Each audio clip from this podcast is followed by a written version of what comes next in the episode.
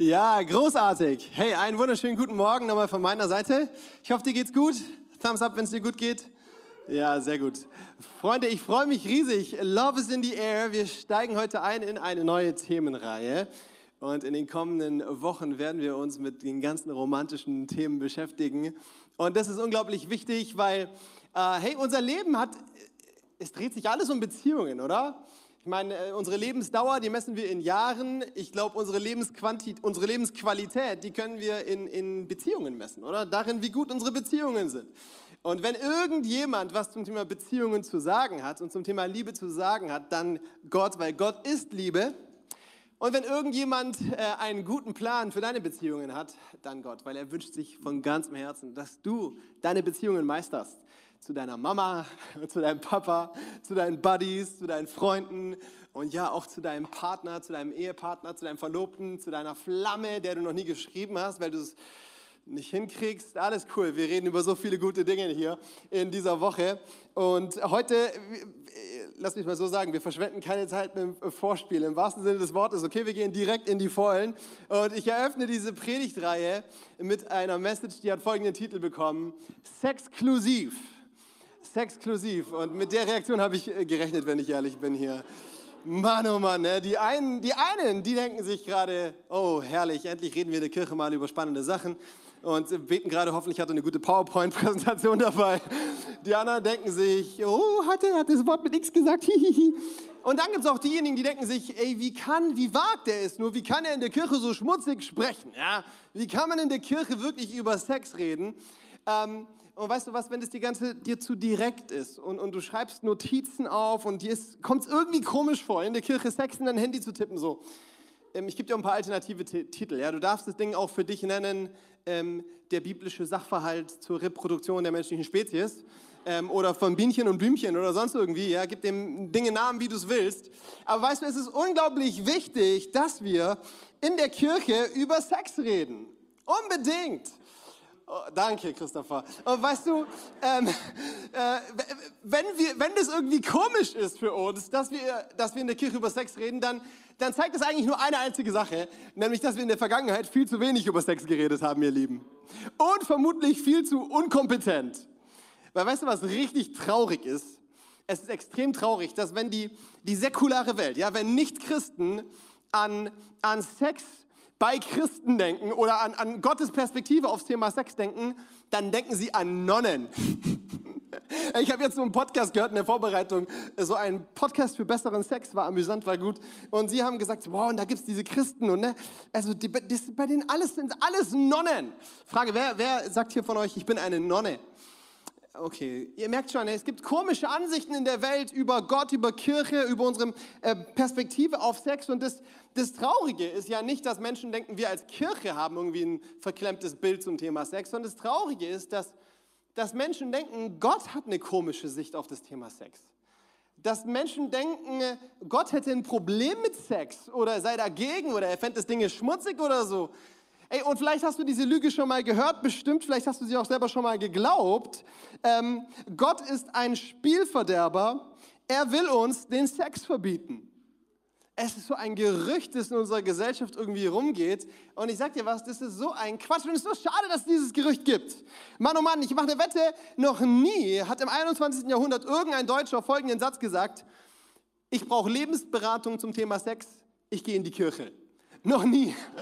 Sondern man geht lieber auf irgendwelche Google-Seiten von irgendwelchen komischen Onkels und holt sich da Ratschläge zum Thema Sex, als in die Kirche zu gehen. Dabei, ey, dabei ist, ist, ist, Gott ist der Erfinder von Sexualität. Gott, Gott ist, weißt du was, Teil von Gottes Plan für diese Schöpfung, für seine Menschen ist großartiger Sex. Großartiger Sex. Und ich merke schon, das ist nicht, hier, nicht jedermanns Meinung. Ne? Ich muss euch uns warm predigen heute Morgen. Das kriegen wir hin. Ähm, Im Livestream, wenn du äh, mit dabei bist, du darfst gerne den Chat vollklopfen mit jede Menge guten äh, Feedbacks, die dir gerade einfallen zu diesem Thema. Lass die Emojis zu Hause, okay?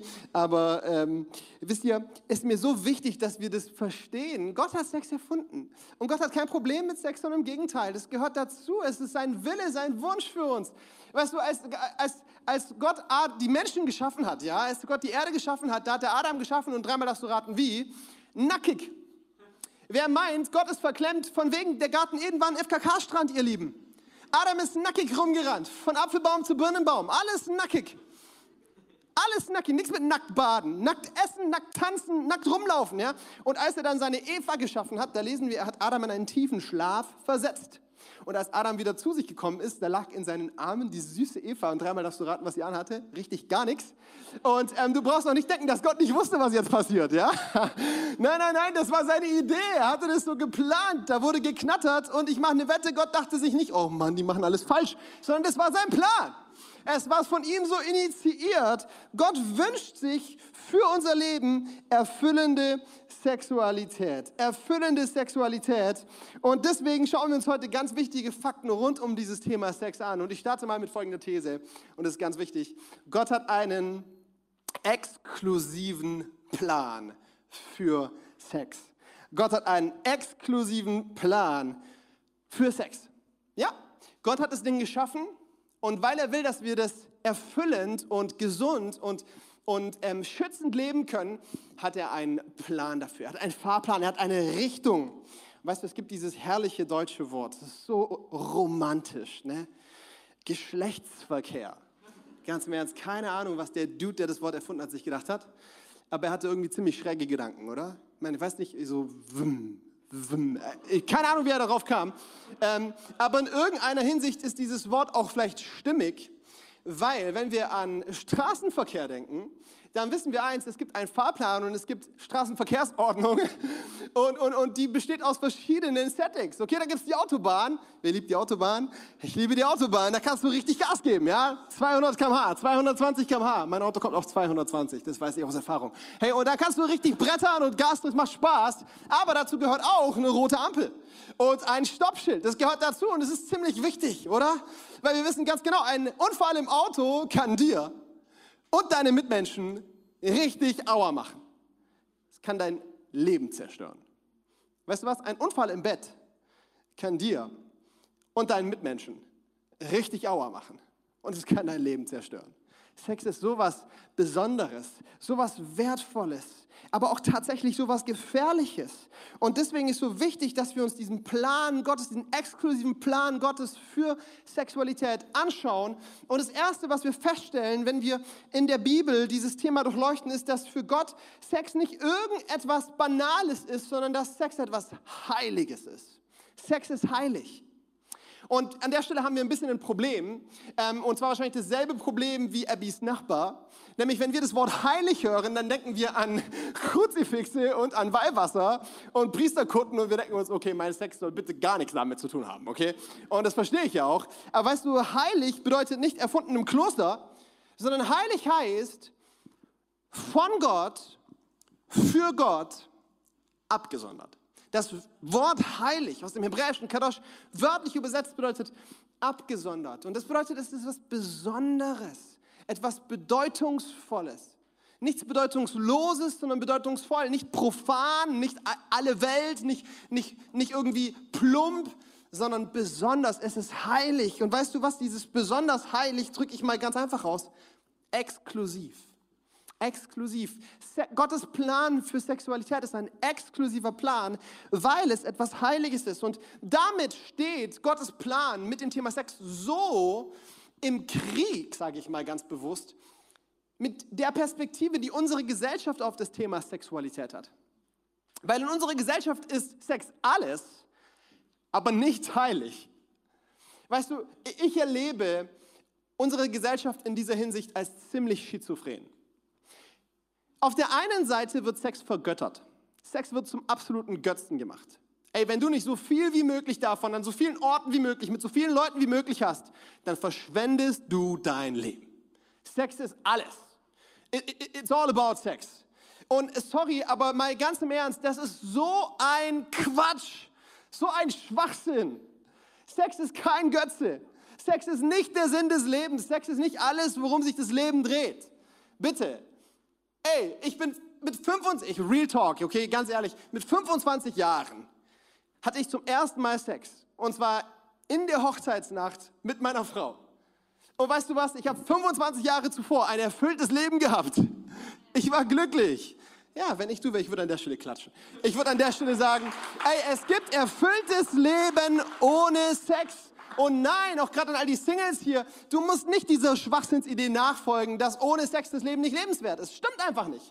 Ist einfach nicht wahr. Sex ist nicht unser Götze. Sex ist nicht der Sinn des Lebens. Sex ist nicht alles, worum sich alles dreht. Aber auf der anderen Seite, während die Gesellschaft Sex vergöttert und zum Götzen macht, trivialisiert die Gesellschaft Sex. Und Sex wird plötzlich sowas Plumpes und Wertloses, sowas, sowas Gewöhnliches und verliert das Heilige, was es eigentlich von Gott zugesprochen bekommen hat.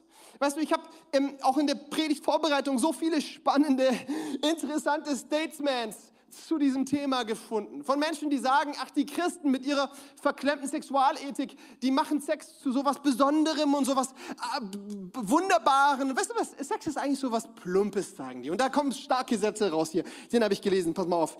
Sex sind einfach nur zwei Körper, die aufeinander stoßen. Okay. Klasse Satz, oder? Weißt du was, wenn wir bei der Schlägerei starten und meine Faust in dein Gesicht fliegt, sind es auch einfach nur zwei Körper, die aufeinander stoßen. Und trotzdem sollten wir uns nicht prügeln und fetzen, wann wir immer wir Lust dazu haben, weil es gefährlich sein kann. Bist du bei mir? Hey, ich habe noch mehr coole Argumente gefunden. Pass mal auf, einer hat geschrieben, schau dir die Tiere an. Bei den Tieren wird geknattert, dass sich die Balken biegen und zwar in alle Himmelsrichtungen. Wieso sollten wir Menschen es anders machen? Okay, also sind die Tiere jetzt Maßstab für unser Sozialverhalten. Weißt du, dass manche Spinnen, da fressen die Weibchen ihre Männchen, nachdem sie sie umgebracht hat. Okay, lass uns ein Beispiel daran nehmen. Friends, nur weil Tiere irgendwas machen, heißt doch lange nicht, dass wir das so machen müssen, oder? Gorillas fressen ihre Kaka. Machen wir nicht.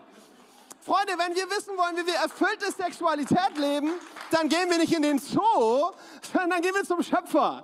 Dann gucken wir in Gottes Wort, zu dem Erfinder von der ganzen Sache und wir schauen an, was er über diese Sache zu sagen hat, weil er den besten Plan dafür hat. Amen, ist mir wichtig. Lass uns zu Gott gehen und schauen, was Gottes Spirit zu dem Thema ist. Hey, weißt du, das hat was mit Gottesfurcht auch zu tun. Wer ist Herr über mein Leben? Dr. Sommer oder irgendwelche Zeitschriften oder der Zeitgeist oder ist es der ewige Geist? Ist es, der, ist es Gottes Wahrheit, die über meinem Leben was aussprechen darf? So, und jetzt gucken wir uns mal ein paar dieser exklusiven Ziele an. Ein erstes Ziel, das Gott mit dem Thema Sex hat, ist, Sex soll Spaß machen. Sex soll Spaß machen. Oh, ich habe irgendjemanden Wu hör, äh, rufen hören, ne? Sehr gut, sehr gut. Sex soll Spaß machen. Wer auch immer die Idee in die Welt gepflanzt hätte, dass Gott Sex rein funktional betrachtet, der hat, äh, der hat was nicht verstanden. Weißt du, dass es ein ganzes Buch in der Bibel gibt, das Hohelied der Liebe, das der Lust gewidmet ist?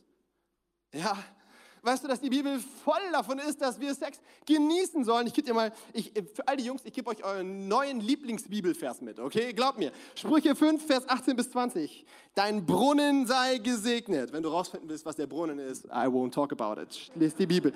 Und freu dich an der Frau deiner Jugend. Sie ist lieblich wie eine Gazelle und holdselig wie ein Reh. Schöne Komplimente, oder? Wer wollte schon mal so erobert werden? Du kannst froh sein, dass ich nicht die Elberfelder Übersetzung gewählt habe. Da heißt es, sie gleicht einer lieblichen Hirschkuh. Auch nicht schlecht, oder? Ähm, aber es geht noch weiter hier. Bewundere ihre Schönheit und Anmut. Berausche dich immer wieder an ihren Brüsten und an der Liebe, die sie dir schenkt. So, an der Stelle gehen alle Jungs nach Hause und sagen, seid Täter des Wortes und nicht nur Hörer alleine, oder? Amen. Hey, Sex soll Spaß machen, Sex soll Freude schenken. Sex ist was Gutes. Gott, Gott hat kein Problem damit, wenn wir Laune haben, Vergnügen, Lust. Ich zitiere mal aus diesem Wort berauschen. Boah, Ekstase. Das darf sein, das soll sein. Ja, Sex soll Freude machen. Halleluja. Mann, ich weiß, wovon ich rede. Meine Frau ist nicht schwanger, weil wir zusammen Kuchen essen, sondern man, man, man macht gesunde Sachen zusammen. Und weißt du was, der, der, die Biologie, alles, Gott hat es so genial gemacht, oder? Wusstest du, ist jetzt ein bisschen Real Talk, okay, du darfst mich danach auch nicht mehr mögen, damit komme ich klar. Aber ähm, weißt du, dass das Gehirn, das menschliche Gehirn zu keinem Zeitpunkt aktiver ist als während einem Orgasmus. Über die ganzen Hirn, ich weiß nicht, wie, heißt das Ding Hypothalamus? Ja, ne? Oh, äh, also ich denke da mal an Nilpferde, aber das ist irgendwie so. Naja, also das ganze Gehirn wird aktiviert beim Sex. Da werden so viel, das ist, ich sag dir was, unsere Glückshormone, Serotonin, Dopamin und so weiter, die feiern Weihnachten beim Sex. Da geht richtig was ab. Das hat Gott nicht damit gemacht, dass es ein Problem ist, sondern weil es so sein, weil es schön sein soll, weil es Spaß machen soll. Und das ist wichtig, weißt du, Sex soll Spaß machen, aber das ist auch bei weitem nicht alles. Das ist bei weitem nicht alles, sondern es gibt sehr viel mehr. Es gibt noch mehr exklusive Ziele, die Gott mit dem Sex hat. Und diese nächsten Ziele, die ich dir mitgeben will, die sind für mich ganz besonders wichtig. Und lass mich mal so ausdrücken, die sind so powerful, die widersetzen sich jeglicher Regel der Mathematik, okay? Die sind so powerful. Die, die, die, die, die, Gott, hat, Gott hat dem Sex Fähigkeiten gegeben, die kann sonst fast nichts auf dieser Welt. Eines dieser Ziele, ich nenne es mal so, 1 plus 1, nicht wie bei Mathe gleich 2, sondern 1 plus 1 gleich 1 beim Sex. Sex schenkt Einheit. Sex schenkt Einheit. Sex macht, weißt du, Sex sind nicht nur zwei Körper, die aufeinanderstoßen, sondern Sex sind zwei Menschen, die eins werden. Eins werden. Und zwar nicht nur körperlich, sondern ganzheitlich eins werden. Komm, wir lesen mal aus Matthäus 10, Vers 6 bis 9. Da heißt es, am Anfang jedoch, bei der Schöpfung hat Gott die Menschen als Mann und Frau erschaffen. Das ist Jesus, der das sagt. Und jetzt zitiert er aus den Büchern Mose. Deshalb wird ein Mann seinen Vater und seine Mutter verlassen und sich mit seiner Frau verbinden. Und die zwei werden ein Leib sein. Jetzt pass gut auf. Sie sind also nicht mehr zwei, sondern sie sind ein Leib. Darum, was Gott zusammengefügt hat, soll der Mensch nicht trennen. Super interessant. Weißt du, Sex kann Einheit kreieren auf einer Ebene wie wahrscheinlich sonst nichts. Und nein, es ist nicht nur körperliche Einheit, sondern es ist eine ganzheitliche menschliche Einheit. Weißt du, wenn, wenn wir Sex haben, dann, dann, ähm, dann produziert der Körper und, und, und, gibt ein Hormon von sich, Oxytocin. Vielleicht kennst du dieses Hormon, es wird oft Kuschelhormon genannt. Und dieses Hormon sorgt dafür, dass eine intensive Verbindung zwischen zwei Menschen entsteht. Weißt du, wann dieses Hormon noch ausgeschüttet wird? Bei einer Geburt. Um die Einheit zwischen Baby und Mama zu stärken. Wie genial Gott es gemacht hat, oder? Und beim Sex wird dieses Hormon ausgestoßen und damit wird eine ganz starke Einheit demonstriert und auch gestärkt. Weißt du was? Wissenschaftler der ähm, University of Amsterdam konnten feststellen, dass dieses Oxytocin nicht nur die Einheit zwischen zwei Menschen stärkt, sondern gleichzeitig auch dafür verantwortlich ist, dass Eifersucht zu anderen Menschen entsteht. Ey, das war Gottes Plan, dass Sex uns zueinander schweißt und gleichzeitig Exklusivität damit hervorbringt, nämlich zeigt, hey, dieser Mensch, mit dem ich Sex habe, ist es eine exklusive Beziehung und in diese Beziehung darf kein anderer reinkommen. Dieser Ort ist für keinen anderen bestimmt. Sex macht eins. Sex macht aus zwei Menschen eins. Und das nächste, was Sex kann, was auch sonst nichts kann, und wieder bricht es die Regeln der Mathematik, eins plus eins nicht zwei, sondern eins plus eins gleich Drei, richtig. Sex kann Kinder zeugen. Genial. Was für eine Gewalt Gott diesem Sex gegeben hat, oder?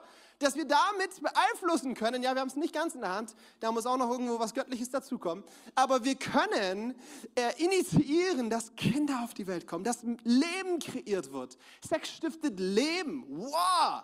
Sex ist sowas Powervolles.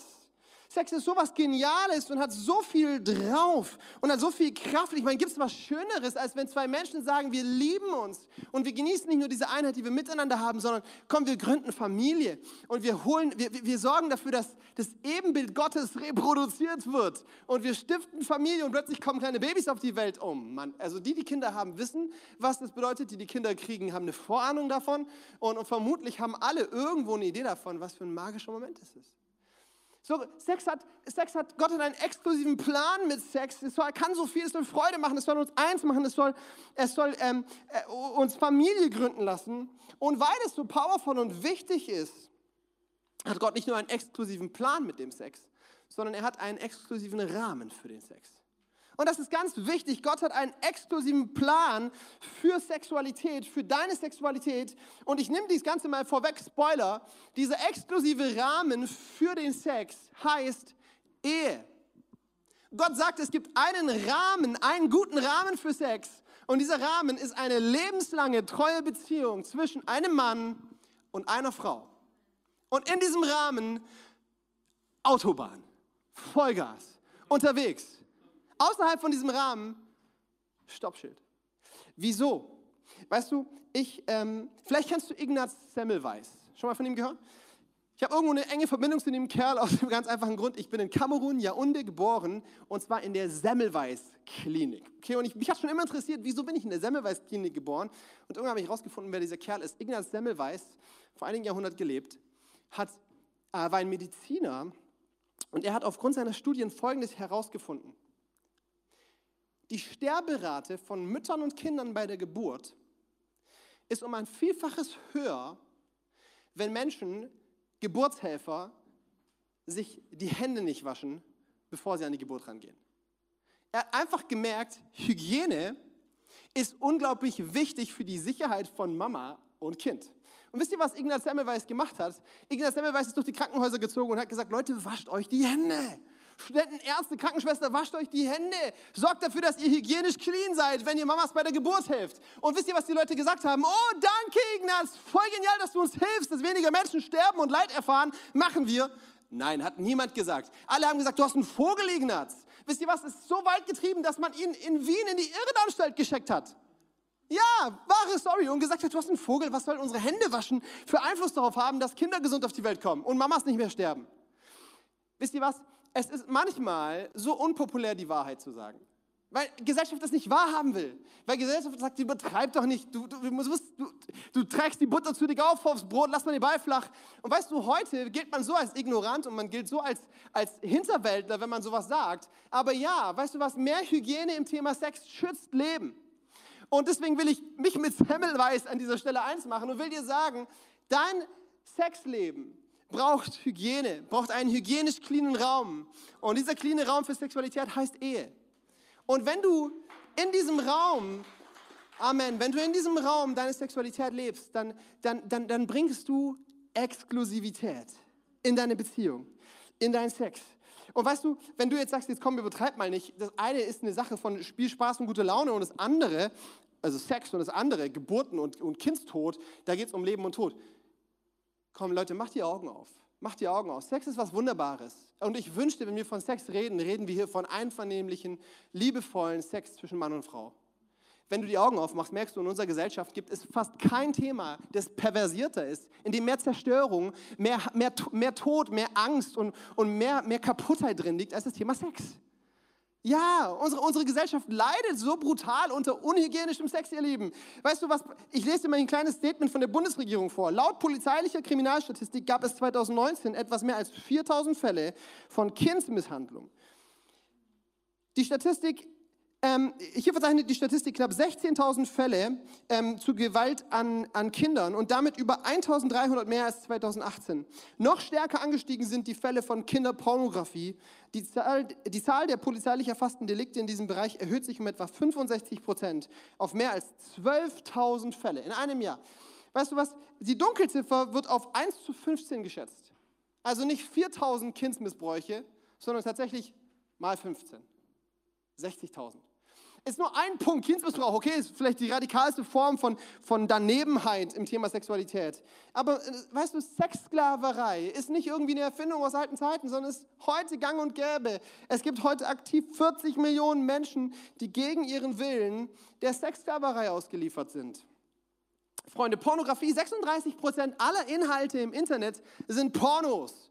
Und nein, ihr Lieben, es ist nicht nur gesunde, was auch immer das sein soll, ja, natürliche Pornografie, sondern diese Pornobanken es sind voll von Videos, in denen unfreiwillig Menschen drauf landen, minderjährige Menschen drauf landen, Kinder drauf landen, Vergewaltigungen drauf landen. Es ist kriminell, was da passiert. Sex ist kein rosiges Thema. In unserer Gesellschaft nicht. Im Namen von Sex geschieht so viel Unrecht, geschieht so viel Hass und Gewalt. Und jetzt habe ich mal nur so die wirklich deftigen Themen aufgetragen. Okay, weißt du, im ganz natürlichen, zwischenmenschlichen gibt es so viele Schwierigkeiten, die durch das Thema Sex geschehen. Ich werde es nie vergessen, wie ich im Zug war, als ich Theologie studiert habe und ich habe meine Bibel aufgeschlagen, ich habe Bibel gelesen und gegenüber von mir saß eine Mitte 20-jährige Lady und sie, sie, sieht, dass ich die Bibel liest und spricht mich an und sagt, boah, krass, du liest die Bibel. Was ist mit dir los? Und ich meine, ja, beste Buch und so, ne? ins Gespräch gekommen. Und irgendwann fängt sie so an und sagt so, ja, sag mal, du weißt schon, was die Bibel zum Thema Sex sagt. Ich, ja, weiß ich sehr wohl. Und sie sagt, ja, okay, und wie machst du das? Meine, du siehst gut aus, bist ein junger Kerl. Ich war noch nicht verheiratet. Ich sag so, ja. Kein Ringeling, kein Dingeling. Standard, ja? Ich werde heiraten und dann werde ich mit meiner Frau in die Kiste gehen und wir werden Familie gründen und du wirst uns nie wiedersehen. Und weißt du, dann sagst, dann sagst du so, ach komm Leute, das ist so verklemmt, was du da sagst. Das ist so plump. Das ist so voll lebensverneint, das ist so altbacken, es ist so daneben was. Und sie wollte mir das so ausreden. Und weißt du, was witzig war? Wir reden weiter, wir reden weiter und irgendwann sind wir an dem Punkt, wo sie ehrlich sagt und mir sagt, Christi, weißt du was? Ich bin absolut beziehungsunfähig. Ich bin seit drei Jahren keine Beziehung mehr eingegangen, weil ich so kaputt bin. Ich habe von so vielen Jungs und Männern gehört, ich liebe dich. Ich habe von so vielen Jungs und Männern, wurde ich in die Kiste geschleppt und sie haben mir Nähe gezeigt und Zuneigung gezeigt und Zärtlichkeit gezeigt und dann haben sie mich fallen lassen wie eine heiße Kartoffel. Ich vertraue keinem, ich bin nicht mehr beziehungsfähig. Oho, kann es sein, dass deine ach so verklemmte Ansicht auf die biblische Sexualität dich vor all dem geschützt hätte? Wie viele Menschen in Deutschland sind, sind, sind Opfer davon, dass sie unwissend in Beziehungen und in Sex reingestolpert sind und sich unter Longman Verletzungen reingezogen haben, aus denen sie gar nicht mehr rauskommen? Meine Klassenkameraden, ein alter Klassenkamerad, früher hat er mich immer gemobbt in der Schule für meine, alt, für meine antiken Sexvorstellungen. Heute sagt das zu mir, Chrissy, Mensch, hätte ich das Ding so aufgezogen, wie du es geliebt hast. Ich hätte mich vor so viel Falschem bewahrt. Freunde, Gott hat einen exklusiven Rahmen für Sex. Nicht, weil er uns das Leben einengen will. Nicht, weil er uns das Leben den Spaß rauben will. Nicht, weil er uns irgendwas kaputt machen will, sondern im Gegenteil. Weil er Sex so hoch achtet und so einen guten Plan mit deinem Leben hat. Weißt du, Gottes Plan für dein Leben ist immer, immer nur, ich will das Beste für dich. Und beim Sex ist es kein Stück anders. Er will das Beste für dich. Und deswegen will ich das Ganze ein bisschen argumentativ mit dir aufziehen. Wieso ist dieser exklusive Rahmen für Sex, für dein Leben so wichtig? Und das Erste, was ich dir mitgeben will, ist, Ex Exklusivität steigert den Wert einer Sache. Oder zumindest bewahrt sie den Wert einer Sache. Weißt du was, kein, kein Journalist auf der ganzen Welt ist hinterher, äh, jagt einer Story nach, die, die schon von jedem Klatschblatt berichtet wurde. Journalisten sind auf der Suche nach einer Exklusivstory, weil das die ganze Story besonders macht. Exklusivität steigert den Wert einer Sache. Hey, es gibt Menschen, die zahlen für irgendwelche Supreme-Pullis. Die Pullis sehen nicht gut aus oder zumindest nicht besonders. Das ist ein Standard-Pulli und sie zahlen dafür 1300 Euro. Nicht, weil er besonders schön ist, sondern weil es ihn fünfmal gibt, weil er exklusiv ist. Exklusivität steigert den Wert einer Sache. Ich weiß nicht, ob du auf Clubhouse unterwegs bist, okay? Ich weiß noch nicht genau, was ich davon halten soll. Aber wieso ist Clubhouse ein Renner, hat, hat, hat mächtig viel Schub, weil es exklusiv ist, weil du dich nicht einfach anmelden kannst, sondern du musst eingeladen werden in diese exklusive, elitäre Runde. Exklusivität steigert den Wert einer Sache. Und weißt du was? Wenn, wenn Gott einen exklusiven Rahmen für Sex vorbereitet hat, dann nicht um, um uns den Sex madig zu machen, sondern um den Wert von Sex zu steigern, um ihn zu, zu maximieren. Exklusivität setzt den Rahmen für Geborgenheit und Schutz. Ja, Exklusivität im Thema Sexualität sorgt für sicheren Sex. Vielleicht sagst du jetzt an der Stelle, ja, nein, dafür sorgt der Kondom. Weißt du, was das Problem ist? Du kannst kein Kondom über deine Seele ziehen.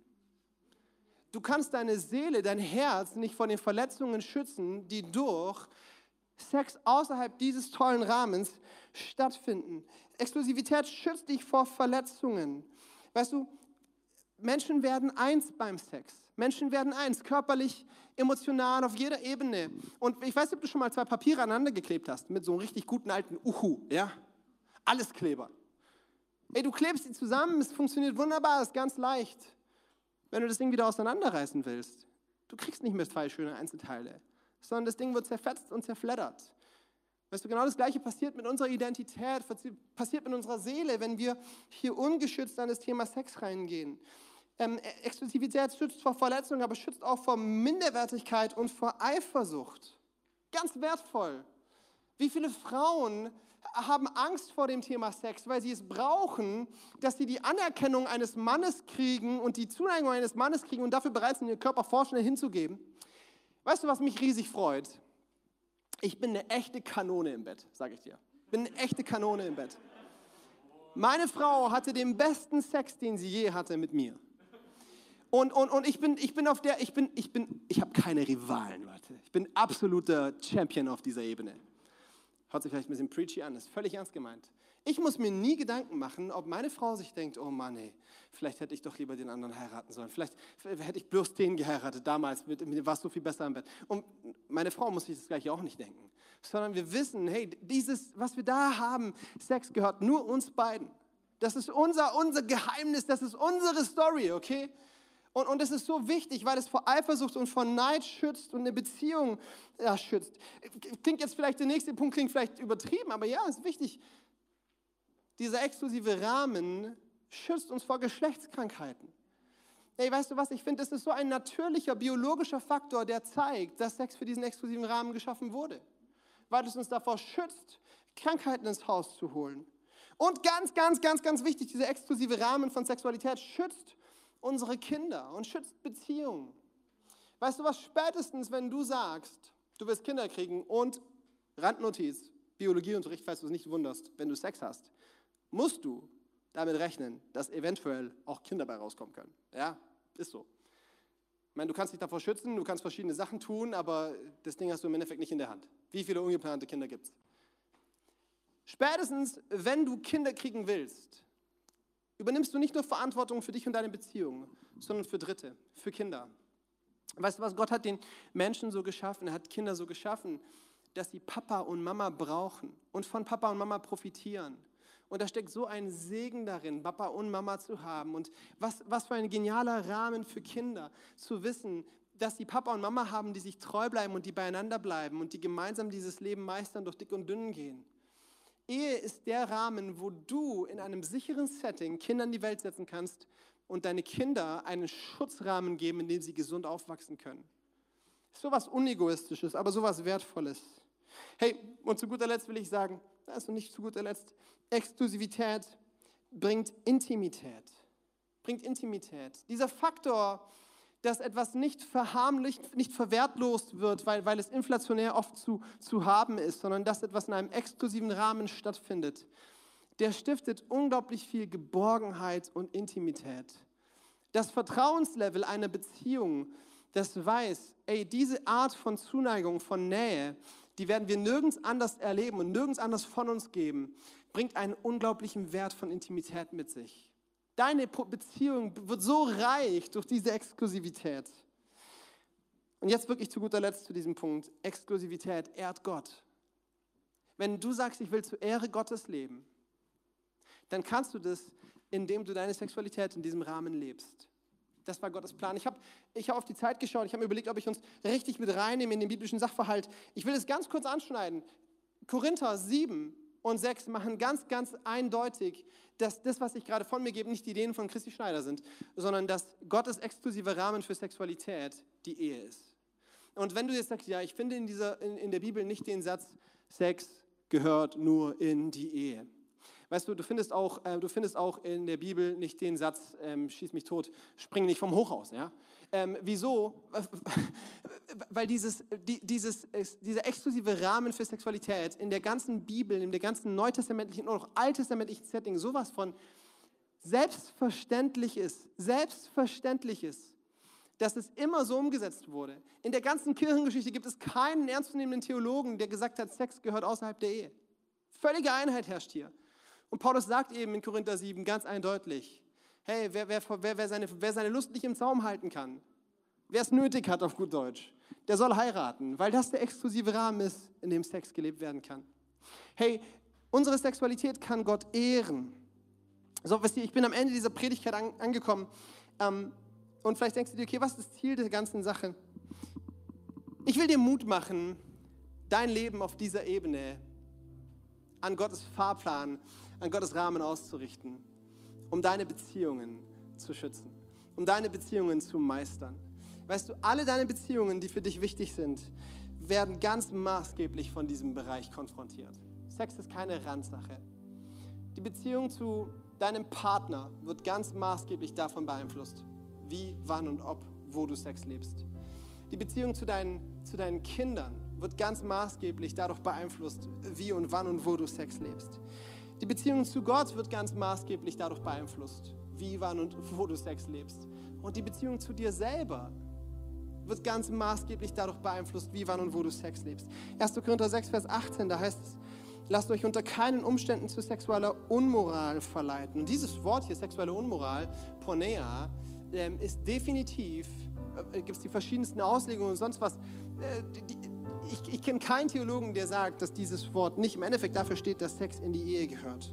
Was immer ein Mensch für Sünden begehen mag, pass gut auf, bei keiner Sünde versündigt er sich so unmittelbar an seinem eigenen Körper wie bei sexueller Unmoral.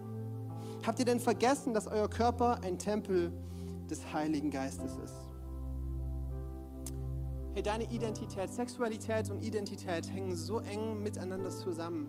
Und deine Identität wird geschützt und gemeistert, wenn du den Punkt Sexualität in einem gesunden Rahmen lebst. Weißt du, ähm, ich, ich halte diese Predigt auf keiner Ebene, um irgendjemanden hier zu verurteilen. Um dir zu sagen, oh komm mal, du hast es, du hast es verknattert. Du hast richtig Mist gebaut und, und jetzt am besten du kommst hier nie wieder her, weil komm mal so wie du gelebt hast.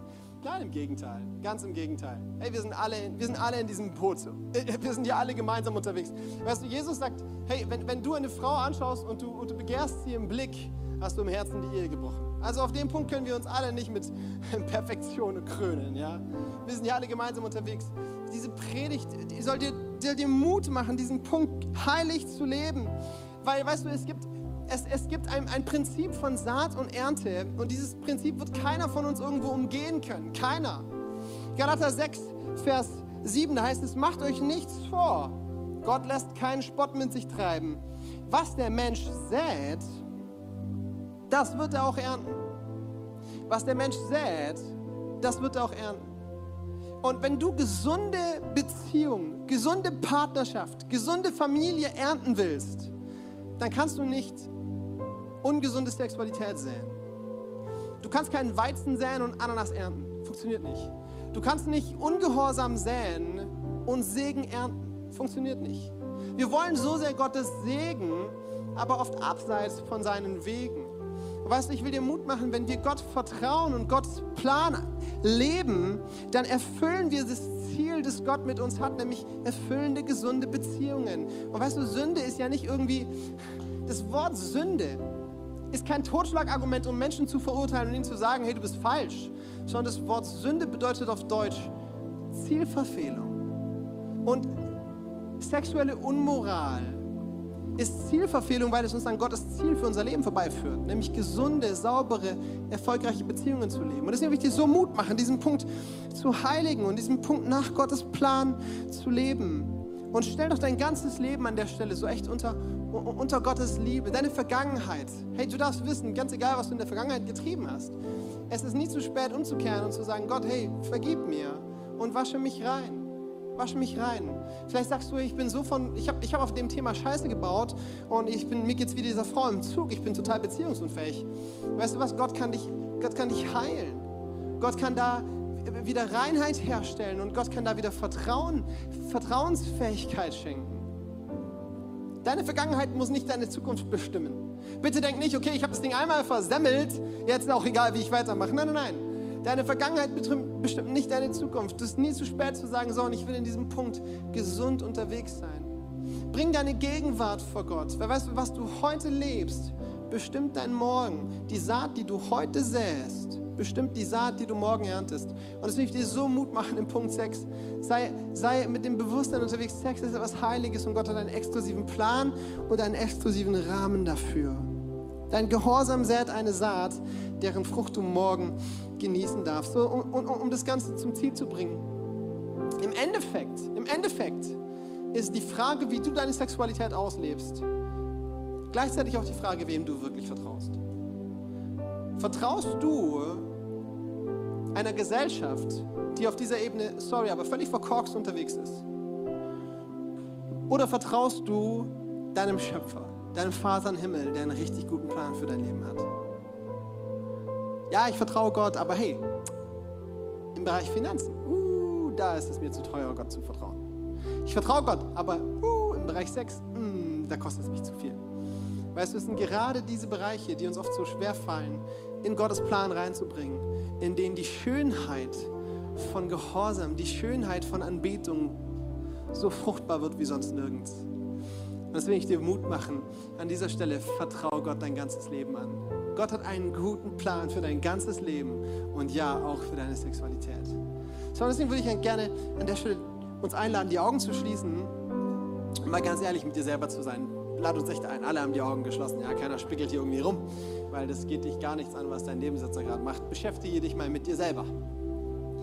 Und wenn hier jemand ist, der sagt, hey, ich habe diesen Bereich in meinem Leben bisher irgendwo nach meinen eigenen Verkehrsordnungen gelebt, aber ich will an der Stelle umkehren, ich will an der Stelle mein Leben in Gottes Plan bringen, dann will ich dir Mut machen. Treff doch mal diese Entscheidung ganz aktiv, gerade jetzt in deinem Herzen. Und wenn du willst, darfst du diese Entscheidung auch kommunizieren, indem du deine Hand zu Gott ausstreckst.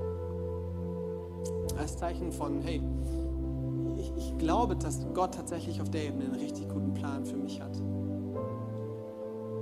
Cool. Hey, das sind mutige Menschen. Feiere ich total. Gott verurteilt dich nicht. Auf keiner Ebene. Gott hat nie Interesse daran, dich zu verurteilen, sondern immer Interesse daran, dich zu heilen und dich zu stärken und dein Leben gelingen zu lassen. Und da will ich noch eine Frage stellen. Und zwar vielleicht sagst du, hey, ähm, mir geht es nicht nur um das Thema Sex, sondern in meinem ganzen Leben merke ich, dass mein eigener Plan mich an die Wand gefahren hat. Und ich brauche, ich brauche, ich brauche Richtung, ich brauche neuen Maßstab. Ich brauche Gottes Plan in meinem Leben. Weißt du, wir glauben, du kannst, wir glauben, du kannst Gott nachfolgen und das bedeutet eine Beziehung mit ihm haben. Das heißt wirklich mit Gott unterwegs sein. Kommunizieren mit ihm. Du kannst ein Kind Gottes werden. Du kannst so nah an seinem Herzen dran sein und eine exklusive Beziehung mit ihm haben. Und wenn du sagst, hey, ich möchte gerne diese exklusive Beziehung mit Jesus starten und mein ganzes Leben, alle Bereiche meines Lebens, auch Beziehungen, auch Sexualität, unter Seigen Segen stellen, ihn zum Retter und Herr über mein Leben machen, dann darfst du auch diese Entscheidung mal eben kommunizieren, indem du deine Hand hebst. Ich würde so gerne mit dir beten. Ich würde so gerne mit dir beten. Ich glaube, es ist bin ganz überzeugt davon, das ist die beste Entscheidung unseres Lebens. Auch hier im Livestream. Ihr dürft diese Entscheidung treffen. Cool, hey, ich würde gerne für euch beten und ich lade dich ein, ich spreche so ein Gebet, das ist langsam formuliert und du kannst es einfach gerne Satz für Satz wiederholen in deinem Herzen und damit einfach ja, dein Leben in Gottes Hände legen. Jesus, heute treffe ich eine Entscheidung. Ich lade dich ein, werde Retter und Herr in meinem Leben. Bisher habe ich gelebt, wie ich es wollte und wie ich es für gut und richtig gehalten habe. Ab jetzt möchte ich dir nachfolgen. Ich will deinen Plan für mein Leben umsetzen. Ich will dir vertrauen, mehr als allen anderen. Ich danke, dass du meine Schuld vergibst ich danke dir, dass du mich ganz reinwäscht. Ich gehöre zu dir. Amen. Amen. Ihr Lieben, komm, wir geben mal einen Applaus für all die im Raum und all die online, die dieses Gebet gesprochen haben. Mensch, da steckt so viel Power drin. Und weißt du was, ich möchte dir unbedingt Mut machen, wenn, wenn gerade bei dir sowas losgegangen ist an, an Gedanken und du denkst dir, puh, das war taffer Tobak und man, ich muss irgendjemand darüber sprechen, sprich doch deinen Kleingruppenleiter an. Hey, geh doch ins Gespräch mit ihm. Du brauchst dich nicht für schämen, überhaupt nicht. Dafür sind Kleingruppenleiter da, ja, für genau diese Gespräche. Die sprechen gerne mit dir. Und, und, und dein Dreamteamleiter auch. Und, und ruf deinen Pastor an. Ja, wir kriegen das hin. Komm darüber ins Gespräch. Bleib nicht stehen. Bleib nicht stehen, sondern lass zu, dass Gott da in dein Leben einredet. Und an der Stelle darfst du auch einfach ein bisschen Zeit mit Gott genießen jetzt. Wir steigen in den Song ein und du darfst einfach die Zeit nehmen, um das Ganze nochmal in deinem Herzen durchzugehen und, und vielleicht auch ein Gebet zu sprechen und mit Gott ins Gespräch zu gehen. Such Gottes Gegenwart. Komm, wir beten ihn gemeinsam an. Lass uns aufstehen und Gott die Ehre geben.